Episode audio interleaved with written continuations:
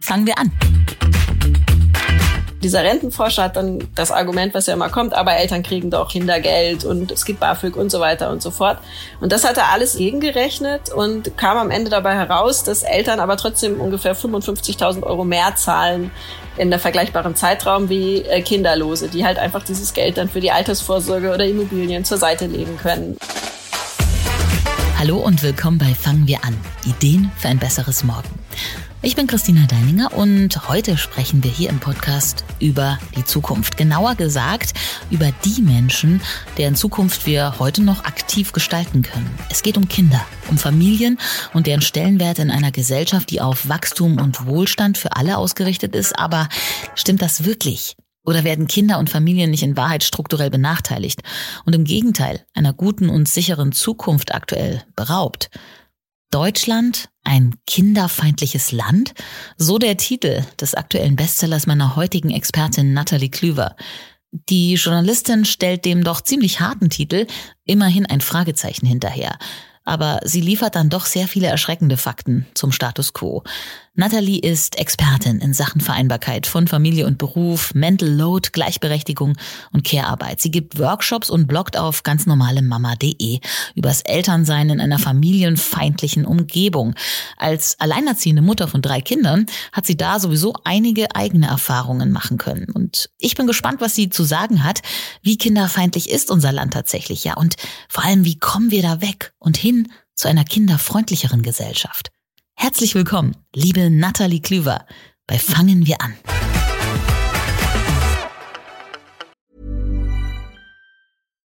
Hi, I'm Daniel, Founder of Pretty Litter. Cats and cat owners deserve better than any old-fashioned litter. That's why I teamed up with scientists and veterinarians to create Pretty Litter. Its innovative crystal formula has superior odor control and weighs up to 80% less than clay litter. Pretty Litter even monitors health by changing colors to help detect early signs of potential illness. It's the world's smartest kitty litter. Go to prettylitter.com and use code ACAST for 20% off your first order and a free cat toy. Terms and conditions apply. See site for details. Hallo, schön, dass ich dabei sein kann. Nathalie, du stellst ja in den Raum, dass Deutschland ein kinderfeindliches Land sei, immerhin mit Fragezeichen. Und du hast selber drei Kinder. Wann äh, kam dir denn zum ersten Mal der Gedanke, dass ähm, Familie bei uns in diesem Land, dass da noch deutlich Luft nach oben ist?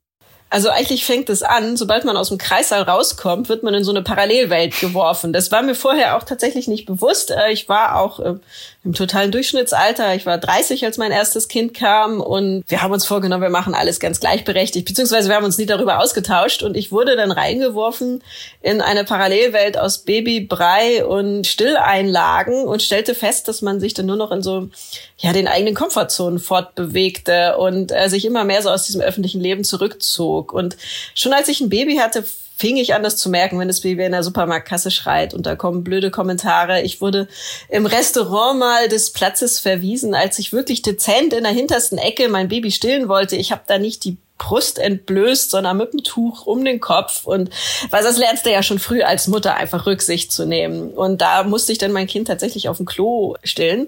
Und diese Klos hatten auch keinen Klodeckel. Also ich saß da auf der Klobrille äh, und habe mein Baby gestillt.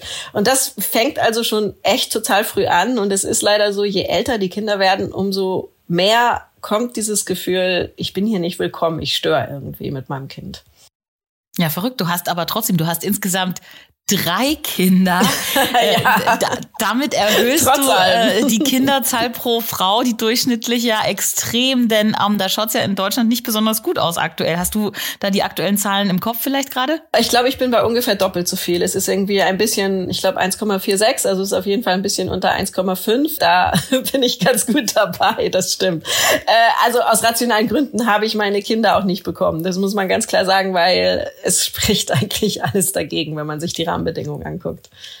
Ja, und diese Geburtenrate, äh, die hört sich äh, nicht nur niedrig an, die ist auch niedrig. Meinst du, die wird noch weiter runtergehen, wenn wir nicht was ändern insgesamt, wie wir das Thema Familie angehen? Ja, also sie ist ja tatsächlich ein bisschen, also der Abfall hat ein bisschen stagniert und das ist tatsächlich besser geworden in den letzten Jahren, was das betrifft. Aber ja, ich glaube nicht, dass wir da noch nennenswert das, ähm, das Ruder rumreißen können, wenn wir nicht wirklich äh, anfangen, ja, massiv die Rahmenbedingungen zu ändern. Also es ist so ein Irrglaube zu sagen, wir müssen jetzt einfach alle kinderfreundlicher werden und mit der Mentalität können wir es reißen. Weil wenn wir uns zum Beispiel Italien angucken, wo die Leute extrem kinderfreundlich sind, da sind die Kinder kleine Götter und im Restaurant werden sie betüdelt und in, überhaupt die Omis flippen aus und streicheln über Babybäuche und so weiter.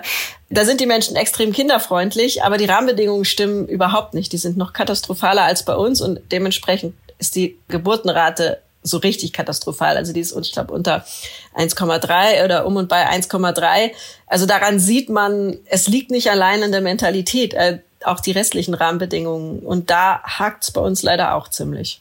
Auf die Rahmenbedingungen gehen wir gleich ein, aber du hast eben gesagt, die Mentalität in Italien ist ganz anders Kindern gegenüber. Du hast äh, gleich am Anfang äh, beschrieben, wie du dein Baby gestillt hast vor einigen Jahren und das schon schwierig war.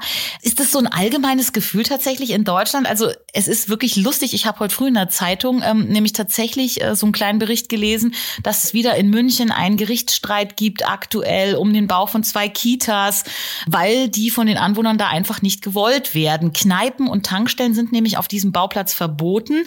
Und da sagen die Anwohner, ja, eine Kita finden wir genauso schlimm. Okay, also Kitas in einer Reihe mit Tankstelle und Kneipe, das ist schon. Ja, aber ist da ist das so? Ich meine, du hast in deinem Buch auch viele Beispiele dafür. Ist das wirklich so ein bisschen tatsächlich in Deutschland immer noch unsere Mentalität? Also das ist tatsächlich so. Ich finde, das, ähm, es wurde erst vor ein paar Jahren überhaupt in einem Urteil bestätigt, dass Kitas in Wohngebieten erlaubt sind. Das muss man sich mal vorstellen, dass sowas einfach vorher einfach weggeklagt werden konnte. Und auch heute gibt's immer regelmäßig Klagen. Und Wohnungen oder Häuser, die direkt an ein Kita-Gelände oder ein Grundschulgelände angrenzen, die haben halt tatsächlich einen schlechteren Wert. Da kann man jeden Makler fragen, der wird einem das bestätigen.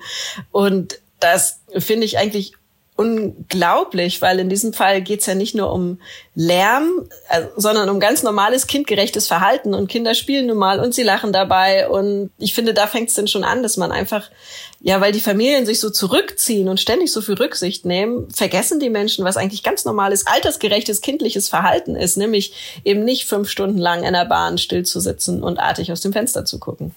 Du hast ein Wort in deinem äh, Buch auch erwähnt, das kannte ich vorher nicht. Sichtrasen. ja, das ist so wunderbar deutsch. Es ist so deutsche Behördensprache.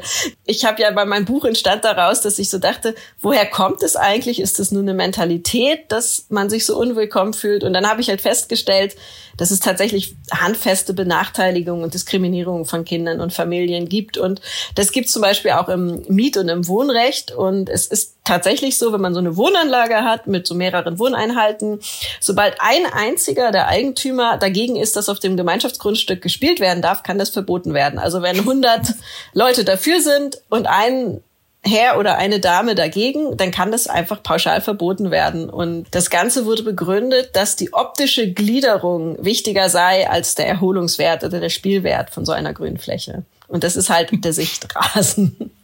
Mhm.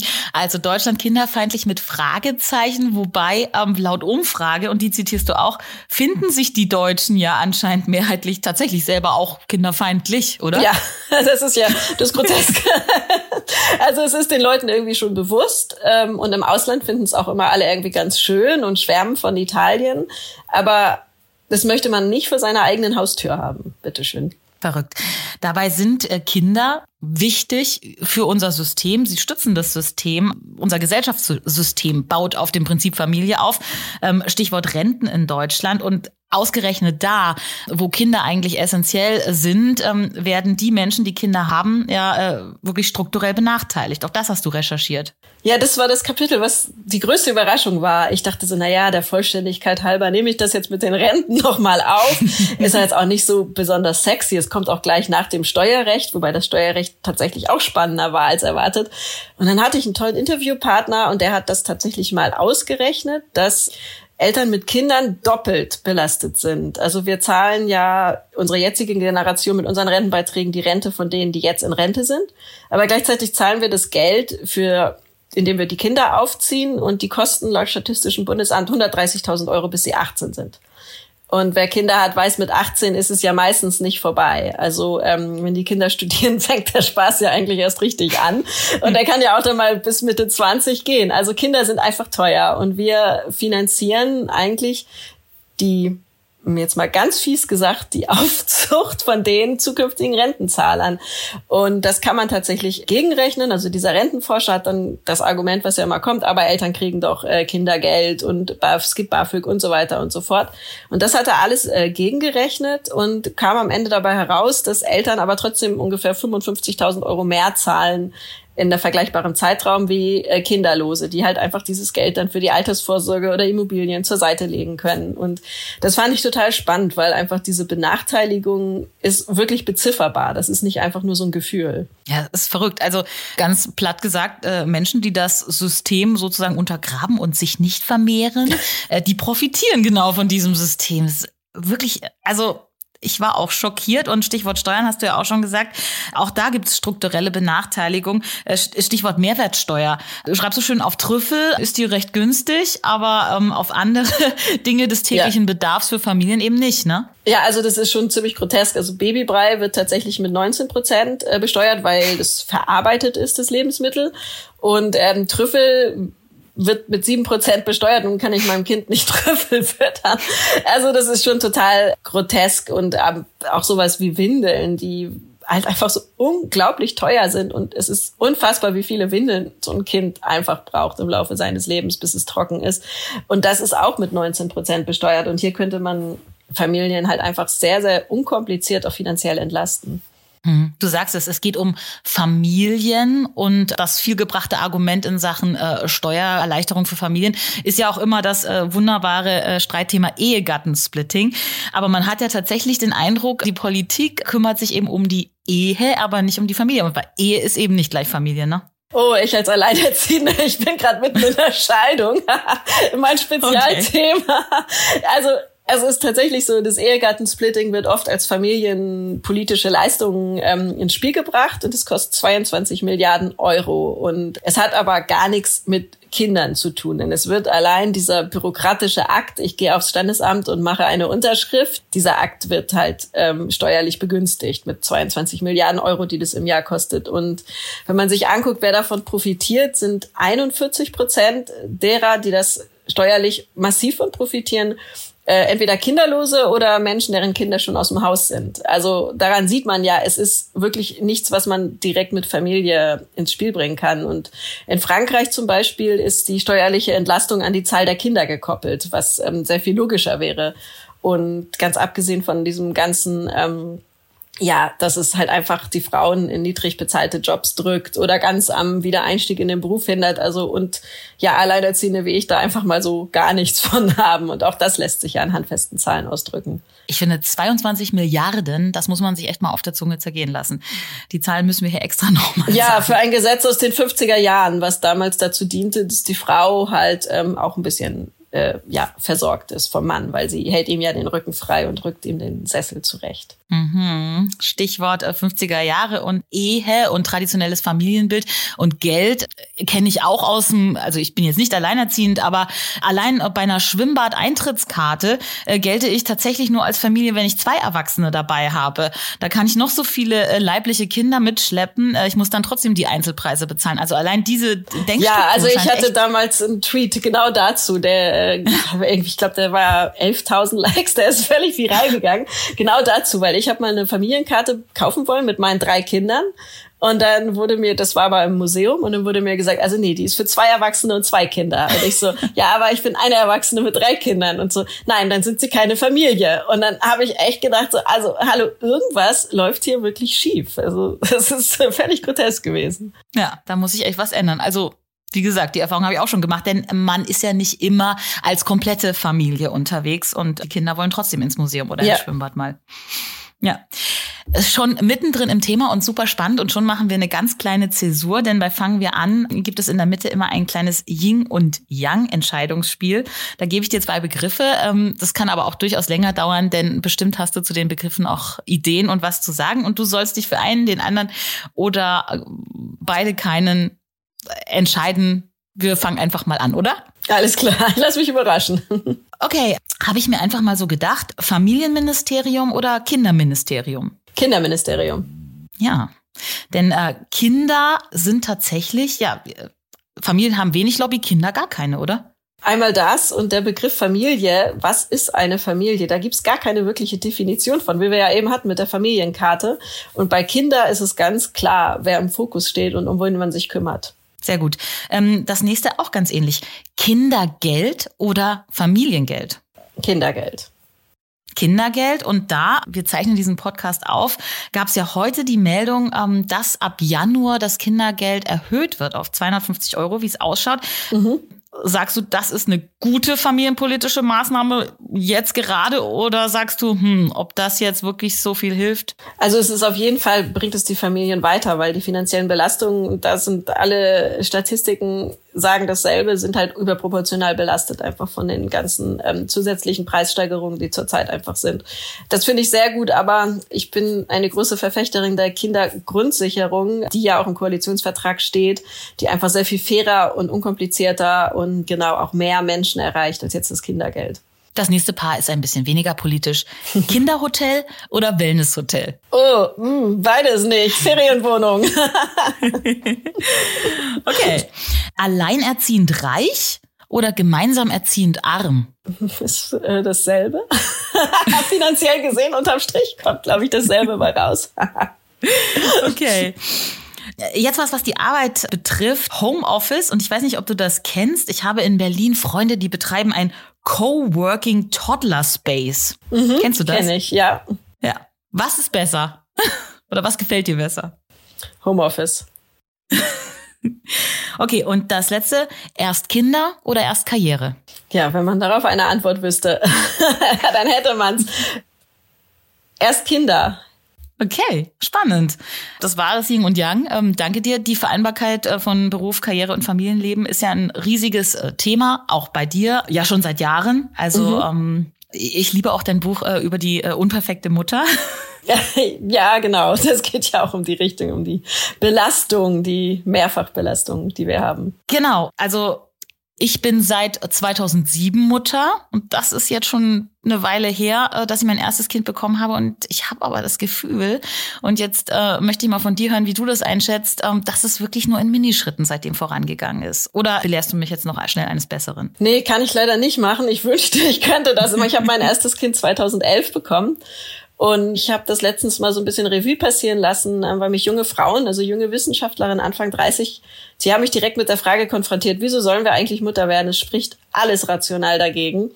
Und dann ist mir eingefallen, es hat sich tatsächlich nichts geändert, eigentlich viel. Man hat ein bisschen das Elterngeld angepasst, allerdings so sehr angepasst, dass ich da ehrlich gesagt nicht mehr durchblicke. Elterngeld plus und dann kann man das so stückeln und so stückeln. Also es ist wieder so ein Beispiel wie eine gute Idee. Also das Elterngeld war eine der besten familienpolitischen Sachen, die man einfach in den vergangenen Jahren gemacht hat. Das ist ganz klar. Aber man macht dann immer so Verbesserungen hier, Verbesserungen da und will niemandem wirklich wehtun und versucht es allen recht zu machen. Und am Ende hat man sowas, was, was irgendwie ein Normalsterblicher gar nicht mehr durchblicken kann. Also das ist ja bei ganz vielen Geldleistungen so, die es in der Politik halt gibt. Und ansonsten hat sich aber nicht wirklich viel getan. Also ich glaube manchmal, wir haben sogar einen Rückschritt gemacht in manchen Dingen. Okay, da können wir später noch drauf zu sprechen kommen. Sagen ja viele, dass das vor allem durch die Corona-Pandemie auch bedingt war, dass da ganz viel in alte Rollenmuster zurückfallen. Ja, genau. Also das gibt ja tatsächlich äh, da auch mittlerweile Studien zu, die einfach sagen, es waren dann vor allem die Frauen, die Homeoffice gemacht haben und nebenher sich noch um die Kinder gekümmert haben. Ja. Ja, genau das Problem. Eine Karriere zu machen trotz Kinder ist in unseren Köpfen und auch immer in der, noch in der Gesellschaft ja generell für Mütter ein riesiges Problem. Hast du denn ähnliche Geschichten schon mal von Männern gehört? Also, dass Männer wirklich äh, Probleme haben, in ihrem Job äh, nach oben zu kommen, obwohl oder weil sie Kinder haben? Also, wenn Männer einfach so weitermachen wie bisher, dann haben sie keine Probleme. Das ist ja tatsächlich so. Die Männer machen ja sogar noch finanzielle Sprünge. Dazu gibt es ganz interessante Statistiken, wenn das erste Kind kommt. Das Problem kommt, sobald die Männer auch sagen, ich will jetzt mehr aktiver Vater sein. Und wenn Männer auf Teilzeit reduzieren, es fängt an, dass nicht unbedingt in jedem Berufszweig überhaupt Elternzeit äh, so besonders gut gesehen ist. Also da gibt's ja auch von der Antidiskriminierungsstelle des Bundes ganz klare Fakten, die einfach sagen, da werden Väter dann benachteiligt. Also sobald Kinder ins Spiel kommen, setzt die Benachteiligung ein. Aber bei ganz vielen Männern ist es ja so, also ich bin schon seit etlichen Jahren Freiberuflerin, aber als ich früher noch festangestellt in einer Redaktion war, ich wusste von den Männern nicht, wer Kinder hat. Also von den wenigsten. Aber von den Frauen wusste man es eigentlich von allen, weil da die Kinder einfach auch im Arbeitsalltag viel mehr stattfinden. Du gibst ja auch den Tipp, bei der Bewerbung, wenn man sich irgendwo bewirbt, gar nicht erst anzugeben, dass man Kinder hat. Ernsthaft jetzt? Ja, man muss das tatsächlich nicht. Und viele Männer machen das auch gar nicht. Und bei Männern ist es irgendwie nicht so schlimm oder irgendwie so der Familie überhaupt so ein Statussymbol so. Aber äh, bei Frauen ist es ja so, dass immer diese Frage kommt, wer kümmert sich denn um ihre Kinder? Es ist sowieso was, was ich einfach hasse, auch wenn ich alleine unterwegs bin und mich dann jemand anspricht, wo sind denn ihre Kinder? Sind die alleine zu Hause? Und ich mir so denke, ein Mann wird sowas einfach nicht gefragt, aber als Frau begegnet dir sowas halt ständig und im Berufsleben noch viel, viel mehr. Elternzeit, du hast es vorhin kurz äh, angesprochen und Elterngeld. 2007 ging's los. Da habe ich mein erstes Kind bekommen. Es war äh, für mich eine super Sache, aber schon damals hatte ich äh, das Gefühl, diese Elternzeit könnte man auch getrost als Mutterzeit bezeichnen und ich glaube, das ist immer noch so. Also ähm, in Deutschland ist es immer noch so, dass wirklich meistens die Frau diese zwölf Monate nimmt und der Vater äh, dann diese zwei ja, Zusatz-Gimmick-Monate. Genau, um wer sich leisten kann, genau, fährt dann mit dem Wohnmobil durch Neuseeland oder irgendwie sowas, wo das sehr, sehr viel mit dem normalen Familienalltag zu tun hat. Und da hat sich tatsächlich nichts dran geändert in all den Jahren. Und das hat natürlich finanzielle Gründe, weil man nicht auf so viel Einkommen verzichten kann, aber auch einfach, weil viele Männer Angst haben davor vor Repressalien im Job einfach danach. Und da finde ich das Modell aus Finnland sehr interessant. Also ich gucke im Buch tatsächlich ja sehr viel nach Finnland, weil mein Vater dort lebt und ich einfach oft da bin und da gute Einblicke habe, wie es dort eigentlich funktioniert. Und die sind ja sehr, sehr familienorientiert. Und wenn man durch Helsinki läuft, man sieht überall Kinderwagen, man sieht überall kleine Kinder. Das ist ein ganz anderes Bild, als wenn man ähm, durch Deutschland läuft. Und dort ist es so, dass man jetzt eingeführt hat, dass beide Eltern sich die Elternzeit hälftig teilen müssen, um den Höchstsatz an Elterngeld zu bekommen. Und das finde ich gar nicht so schlecht, weil ich habe das Gefühl, wir haben das jetzt so viele Jahre probiert auf freiwilliger Basis, aber man kann das nur ankurbeln, indem man da dann doch irgendwie diese Rahmenbedingungen vorgibt.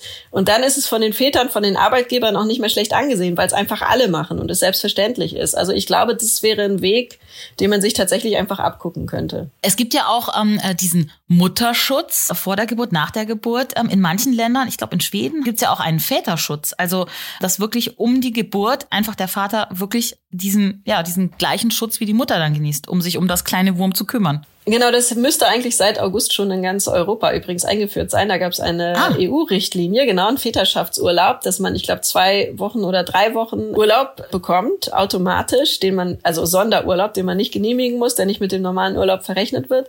Da gab es tatsächlich auch eine Petition. Es ist irgendwie vertagt worden. Also diese EU-Richtlinie wurde nicht fristgerecht umgesetzt bei uns im Land und ich würde das sehr begrüßen, weil gerade in der ersten Zeit, da stellen sich ja so die Weichen, wer kümmert sich wie ums Kind und wenn ich an mein erstes Kind denke, wie ich damals wickeln lernte und ähm, überhaupt was tue ich, wenn mein Kind schreit und so und wenn man das zu zweit macht und von Anfang an sich diese Alltagshandlungen auch einprägen, dann bleibt es ja viel eher auch dabei, dass der Mann einfach mehr hilft. Blick in andere Länder. Du hast gesagt, du schaust nach Finnland viel in deiner Arbeit und da hast du nämlich auch äh, was ganz Interessantes geschrieben. In Deutschland bekommt man zur Geburt eine Steueridentifikationsnummer und in Finnland eine Babyausstattung. Ja, genau. Und die ist total cool. Also die hat tatsächlich auch einen ziemlich hohen Gegenwert, mehrere hundert Euro. Da ist sogar, äh, man kann den Karton als Babybett benutzen. Da ist eine Matratze drin fürs Babybett und eine Grundausstattung an Klamotten und Windeln. Und es sind auch Kondome drin für die Eltern. Also auch an die Eltern ist gedacht. Und die bekommt halt jeder einfach. Beim zweiten Kind kann man dann wählen, ob man äh, Geld möchte oder nochmal so eine Box, weil da ist ja oft auch viel einfach noch da. Aber das finde ich halt einfach, es zeigt so, ihr seid willkommen und euer Baby ist willkommen und wir kümmern uns drum. Und das ist auch für viele ja auch eine finanzielle Entlastung einfach. Echt eine super Idee, denn es geht eben um Kinder, die unsere Zukunft sind und 13,75 Millionen Menschen in Deutschland sind unter 18, mhm. aber die Kinderrechte in Deutschland auch ein Thema, äh, zu dem du recherchiert hast. Die sind, ähm, ja, stehen nicht äh, gerade ganz oben auf der politischen Agenda. Und du hast auch recherchiert, die sind gar nicht explizit im deutschen Grundgesetz verankert. Genau, man versucht es seit Jahren, soll es irgendwie gemacht werden. Der letzte Versuch ist dann gescheitert, weil der CDU ging es zu weit und der SPD und den Grünen ging es nicht weit genug. Also man konnte sich überhaupt nicht einigen und äh, ein neuer Versuch gestartet werden. Und da hatte ich auch mit einem Kinderrechtler gesprochen, einem Professor dafür, der hat einfach mir auch deutlich gemacht hat, wie immens wichtig das ist. Also, dass dann auch die Politik tatsächlich alle Entscheidungen auch auf das Wohl der Kinder und die Bedürfnisse der Kinder hin überprüfen muss. Was nicht heißt, was dann oft gesagt wird, jetzt muss immer der Kindergarten gebaut werden und nicht das Seniorenheim. Also das bedeutet es nicht, aber es heißt halt einfach, dass die Kinder und ihre Bedürfnisse nicht einfach außen vor gelassen werden. Also das beste Beispiel war halt tatsächlich der allererste Corona-Lockdown wo er mir ganz klar sagte, wenn die Kinderrechte im Grundgesetz gewesen, wäre nicht ohne weiteres möglich gewesen, einfach mal zu entscheiden, übermorgen machen alle Schulen und Kitas dicht. Und man muss sich das äh, vorstellen, mir war das auch gar nicht so bewusst. Ich hatte das dann nachrecherchiert, dass damals bei dieser Krisenrunde, als es beschlossen wurde, die Familienministerin nicht mit am Verhandlungstisch saß. Und man hat halt diese Bazooka, diese Milliarden für die Wirtschaft ähm, klargemacht und so. Aber es wurden keinerlei Expertinnen angehört zum Thema Pädagoginnen oder ErzieherInnen und all das. Es wurde halt einfach niemand angehört, sondern man hat es halt einfach so beschlossen. Und das wäre halt mit Kinderrechten im Grundgesetz nicht möglich gewesen in der Form. Ja, Kinder werden vor dem Gesetz, schreibst du auch, eher als Objekte und nicht als Subjekte mhm. angesehen. Mhm, genau. Und sie können auch so gut wie gar nicht mitbestimmen, was ja immer wieder im Gespräch ist. Und eigentlich sind alle drei Regierungsparteien aktuell Hallo dafür, ähm, dass das ja. Wahlrecht auf 16 äh, runtergesetzt wird. Aber auch da scheint sich relativ wenig zu bewegen, außer dass da ab und zu mal nett drüber geredet wird, dass man das grundsätzlich will. Ja, das ist ja tatsächlich, also auch die Tatsache, dass noch nicht mal in jedem Bundesland auf Land Landtagswahl ab 16 gewählt werden darf und auch nicht überall auf, ähm, auf Kommunalebene. Und wenn man sich diese Alterspyramide anguckt, ist es eigentlich ganz klar, da sind ähm, über 12 Millionen der letzten WählerInnen bei der letzten Bundestagswahl waren über 70 und haben über die Zukunft mitbestimmt. Und die, es waren 13,75 Millionen Menschen unter 18 Jahren, die einfach nichts mitsagen konnten, einfach nur weil sie zu jung waren. Und das zeigt ja einfach dieses Ungleichgewicht. Und ja, ich verstehe es ja auch. Politiker wollen wiedergewählt werden.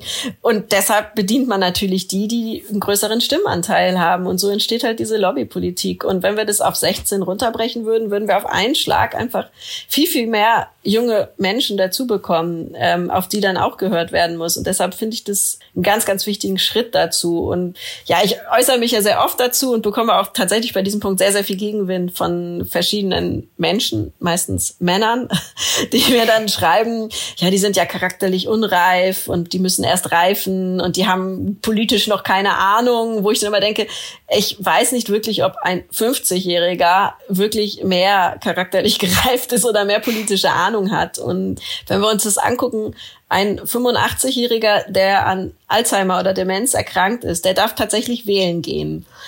Äh, was ich okay finde, denn dieses Wahlrecht ist ein ganz hohes demokratisches Gut. Aber im Gegenzug sollte dann halt auch ein 16-Jähriger wählen gehen können. Und dem kann man das genauso zutrauen, dass er charakterliche Reife hat. Und ich denke, Fridays for Future hat uns halt wirklich gezeigt, dass politische Interesse eindeutig besteht. Absolut. Und ich finde auch, man muss da einen Unterschied machen. Also das ist meine Meinung. Ähm, viele konservative Politiker sagen ja auch, ja, dann müssten wir ja auch die Volljährigkeit auf 16 runtersetzen. Also das finde ich nicht, weil ähm, da geht es ja um die Eigenverantwortung für ein eigenes Leben. Mhm. Und bei einer Wahl, da entscheide ich über die Zukunft einer Gesellschaft, in der ich eine Zukunft haben möchte eines Tages, wo ich dann auch Eigenverantwortung übernehme. Also ich finde, das ist auch ein Unterschied. Ja, einmal das und außerdem zahlen ja sehr, sehr viele, die in der Ausbildung sind, zahlen ja auch schon Rentenbeiträge und Steuern. Und die dürfen nicht bestimmen, was die Politikerinnen damit machen. Also von daher, das ist auch ein Argument, was ich finde, man wirklich mal bedenken sollte. Absolut. Und sie gehen in die äh, Schule, in die Berufsschule, in die äh, Hauptschule, Gymnasium, später auf die Universitäten. Stichwort Bildungspolitik, was ja auch ein ganz großes Thema ist in der Corona-Pandemie ähm, wieder hochgeploppt. Also ähm, ich kann dir sagen, bei mir, meine Kinder gehen in Bayern aufs Gymnasium und es wird so getan, als hätte es die Pandemie niemals gegeben. Diese zwei Jahre, die wirklich für uns alle, die wir Kinder haben, Ausnahmezustand waren. Und es geht jetzt einfach genauso weiter wie vorher, beziehungsweise ich habe das Gefühl, es soll noch mehr Leistung erbracht werden und alles noch viel schneller gehen. Wie ist es denn im hohen Norden? Sag mir bitte, dass es da zumindest anders ist und dass ähm, sozusagen da es in der Schule ähm, angepasster jetzt weitergeht. Ich kann es leider nicht so sagen, denn ich habe auch das Gefühl, die Kinder kamen aus den Lockdowns wieder und das erste, was gemacht wurde, waren Leistungskontrollen, um zu gucken, auf welchem Leistungsstand sie sind. Und es hat ewig gedauert, bis bei uns zum Beispiel wieder AGs stattfanden. Also dieses normale ähm, Nachmittagsprogramm und Orchesterproben fielen noch ewig aus. Ich glaube, jetzt noch bis Februar oder so hatte mein Sohn keine Orchesterproben. Und da hat man halt einfach irgendwie vergessen, dass, dass Schule ja einfach mehr ist als nur Lernort. Also dieses ganze soziale Miteinander. Und das hat den Kindern ja komplett gefehlt. Also teilweise hatten Kinder ja überhaupt gar keine Sozialkontakte. Ich bin immer froh, dass meine Kinder zu dritt waren und sich wenigstens untereinander hatten. Aber ganz viele hatten ja, also wenn ich da so an Einzelkinder denke oder so, die hatten einfach in dieser Zeit niemanden. Und da hätten die Schulen unglaublich viel auffangen müssen. Aber ich habe auch das Gefühl, es wurden sofort ab dem ersten Tag hier eine Leistungskontrolle, da eine Leistungskontrolle und dann, ja, als ob nie irgendwas gewesen war. Ja, und da Stichwort Schule, ähm, Bildung, auch Chancengleichheit, auch viele äh, Kinder, also die Kinder hatten ja während der Pandemie auch unterschiedliche ja, Voraussetzungen, da durchzukommen. Äh, Stichwort Kinderarmut, was ja ein ganz großes Problem bei uns in Deutschland ist. Es klingt einfach furchtbar, aber eigentlich müsste das ganze System wahrscheinlich umgekrempelt werden. Und da auch da schaust du ja in andere Länder, wo sowas wie Ganztagsschulen einfach dazugehören. Also Kinder kriegen ist in Deutschland Privatsache, sagst du ja auch. Und Kinder sind eine Privatsache. Also ja, also das ist, das wird tatsächlich ja sehr, sehr viel Verantwortung einfach an die Eltern abgeschoben. Also mein Sohn ist jetzt, also meine beiden Söhne in der dritten und in der sechsten Klasse. Und was ich alles an Hausaufgaben machen muss und was privat besorgt werden muss und dann sind Referate vorzubereiten, das ist extrem viel. Und wenn ich an meine Schulzeit zurückdenke, habe ich das Gefühl, es ist noch extremer geworden, dass Eltern da einfach mitmachen müssen und Sachen organisieren müssen. Und da hat ja nicht jeder die zeitlichen Kapazitäten für und auch ganz ehrlich nicht die Energie. Und da entsteht dann ja einfach schon ein komplettes Ungleichgewicht, ähm, weil letzten Endes wird ganz oft ja auch die, die Arbeit der Eltern bewertet am Referat und gar nicht so sehr die Arbeit der Kinder. Und wir haben es leider so, auch da sind die Statistiken ganz eindeutig, dass der Bildungserfolg der Kinder ganz, ganz stark an das Einkommen und den Bildungsstandard der Eltern geknüpft ist. Und das ist tatsächlich in anderen Ländern nicht so. Aber warum ist das hier so? Hast du irgendeine Erklärung dafür? Also es steckt ganz, ganz tief drin, ähm, wieder in den 50er Jahren. Damals sagte äh, Konrad Adenauer, Kinder kriegen sie immer. Und damit wollte er so festsetzen, deshalb ist Familienpolitik halt nicht so wichtig. Ähm, Gerhard Schröder und sein Gedöns äh, setzten das ja so ein bisschen fort. Und das war halt dann in den 50er Jahren war es vielleicht noch so, dass man halt immer Kinder bekam, aber dann kam die Pille und Kinder bekommt man halt nicht mehr einfach so. Und man hat aber irgendwie verschlafen, dass Frauen auch entsprechende Rahmenbedingungen brauchen. Und es kommt tatsächlich auch noch ein bisschen aus der NS-Zeit von den Nazis, die ja wirklich die sich sehr in die Erziehung einmischten und die Indoktrination innerhalb der Familie und Erziehung als Staatsgelegenheit sahen. Und dem wollte man sich natürlich ein bisschen abgrenzen, aber man ist dabei so ein bisschen übers Ziel hinausgeschossen, dass man halt sehr, sehr viel Verantwortung einfach an die Eltern gibt, anstatt halt für ein gutes Grundniveau an Bildung und Chancengleichheit zu sorgen. Ja, und da fast so ein bisschen in Stichwort die Kinderfeindlichkeit abgedriftet ist, mit mhm. Fragezeichen mhm. äh, bei dir, Nathalie. Denn was wir wollen, ist ja, dass wir kinderfreundlicher werden in Deutschland. und was können wir tun? Ähm, sind wir schon fast am Ende. Ähm, wie sieht denn da deine Vision aus? Was sind die ersten Schritte? Ähm, wo wollen wir da hin? Also, was wirklich immens was ändern würde, wäre einfach diese, wenn diese Kinderrechte im Grundgesetz sind und man in der Politik einfach die Kinder nicht mehr außen vor lassen darf, weil man dazu verpflichtet ist.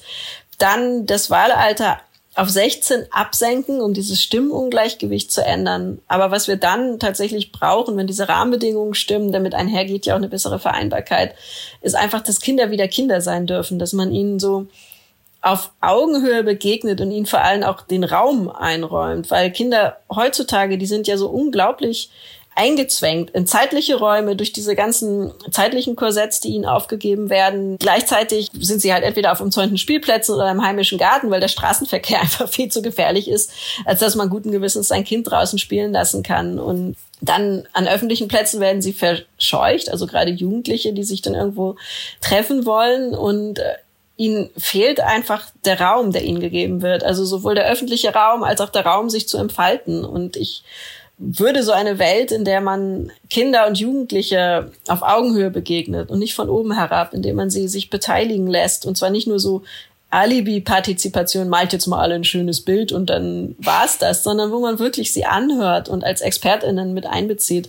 Und davon würden wir letztendlich alle einfach profitieren von so einer bunteren Welt, von einer gerechteren Welt, denn Kinder sind unglaublich gerecht. Es geht uns irgendwann im Laufe der Entwicklung leider flöten, dieser Gerechtigkeitssinn und eine Gesellschaft, die mehr Rücksicht aufeinander nimmt, das würde uns allen gut tun, der ganzen Gesellschaft. Das klingt wunderbar. Und hast du am Ende vielleicht noch zwei kurze Tipps, an jeder Hand einen für uns, die man jetzt, wenn man zuhört, vielleicht sofort umsetzen kann für ein schöneres, besseres Miteinander für Kinder und Familien? Ähm, vielleicht auch, wenn man keine Kinder hat. Was könnte man denn gleich tun?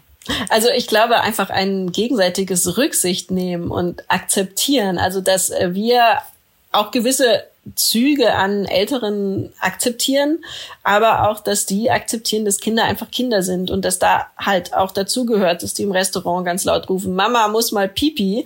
Äh, das ist halt einfach das Leben mit Kindern. Das ist was, was wir alle so diese Rücksichtnahme und das gegenseitige Verständnis von beiden Seiten, das glaube ich, würde uns sehr, sehr voranbringen. Und dann sollten sich Eltern tatsächlich engagieren, wo sie sich engagieren können. Zeigen mit Kindern auch dahin gehen, wo es unbequem ist, um zu zeigen, wie das Leben mit Kindern wirklich ist, dass wir nicht vergessen werden und übersehen werden. Und wer sich irgendwie engagieren kann und noch die Kraft und Energie hat, der sollte das auch für die tun, die sich nicht mehr kräftemäßig engagieren können. Ich weiß, dass ganz, ganz viele einfach echt am Ende sind von dieser Belastung. Aber das fängt an im Förderverein im Kindergarten, wo man unmittelbar bewirken kann, was die Kinder für ein Umfeld haben, im Elternbeirat in der Schule und so weiter, dass man einfach, wenn man die Zeit hat und die Energie hat, sich irgendwie einbringen kann. Und aus Erfahrung kann ich sagen, auch wenn man das Gefühl hat, man hat keine Zeit, man hat eine, keine Energie, es pusht einen und bringt einem dann neue Energie, wenn man dann was erreicht und Erfolge hat. Genau, also ich bin im Kindergarten Elternbeirat und wir haben es mit allen Kitas geschafft, dass das Essensgeld in den Kindergärten sollte von 50 auf 100 Euro erhoben werden im Monat. Also eine satte Steigerung. Bei meinen zwei Kindern, die noch im Hort und Kindergarten sind, wenn das irgendwie halt 100 Euro mehr gewesen im Monat. Und das haben wir tatsächlich einfach geschafft abzuwenden, indem wir laut geworden sind. Und also man kann was erreichen und der Arbeitsaufwand war wirklich nicht riesig. Das war ein paar Mal Sachen auf Facebook teilen und äh, bei einer Online-Konferenz dabei sein. Also fangen wir an. Danke dir, Nathalie, für dieses Gespräch. Sehr gerne. Hat mich gefreut. Das war Fangen wir an. Ideen für ein besseres Morgen. Wenn ihr neugierig geworden seid und Lust habt auf mehr, Nathalie Klüvers Buch heißt Deutschland, ein kinderfeindliches Land, worunter Familien leiden und was sich ändern muss. Und es ist bei Kösel erschienen. Ich bin Christina Deininger und ich freue mich, dass ihr dabei wart. Ich hoffe, ihr habt was mitgenommen und fangt vielleicht wirklich spätestens morgen an, was in eurem Heute für unser aller Zukunft zu verändern. Engagiert euch, hört zu, macht auf Ungerechtigkeiten aufmerksam und vor allem begegnet Kindern auf Augenhöhe. Nehmt sie ernst und denkt immer daran, Ihr wart auch mal ein Kind. Versetzt euch vielleicht mal zurück. Was hat euch damals bewegt? Was war euch wichtig? Und dann schaut in die Zukunft und gestaltet sie so, dass die Kinder von heute als Erwachsene von morgen darin gut leben können. Wir freuen uns über eure Rückmeldung. Am meisten natürlich über eine Bewertung auf der Podcast-Plattform eurer Wahl ja, oder per Mail an podcast.penguinrandomhouse.de. Und jetzt einfach abonnieren und keine Folge mehr verpassen. Fangen wir an!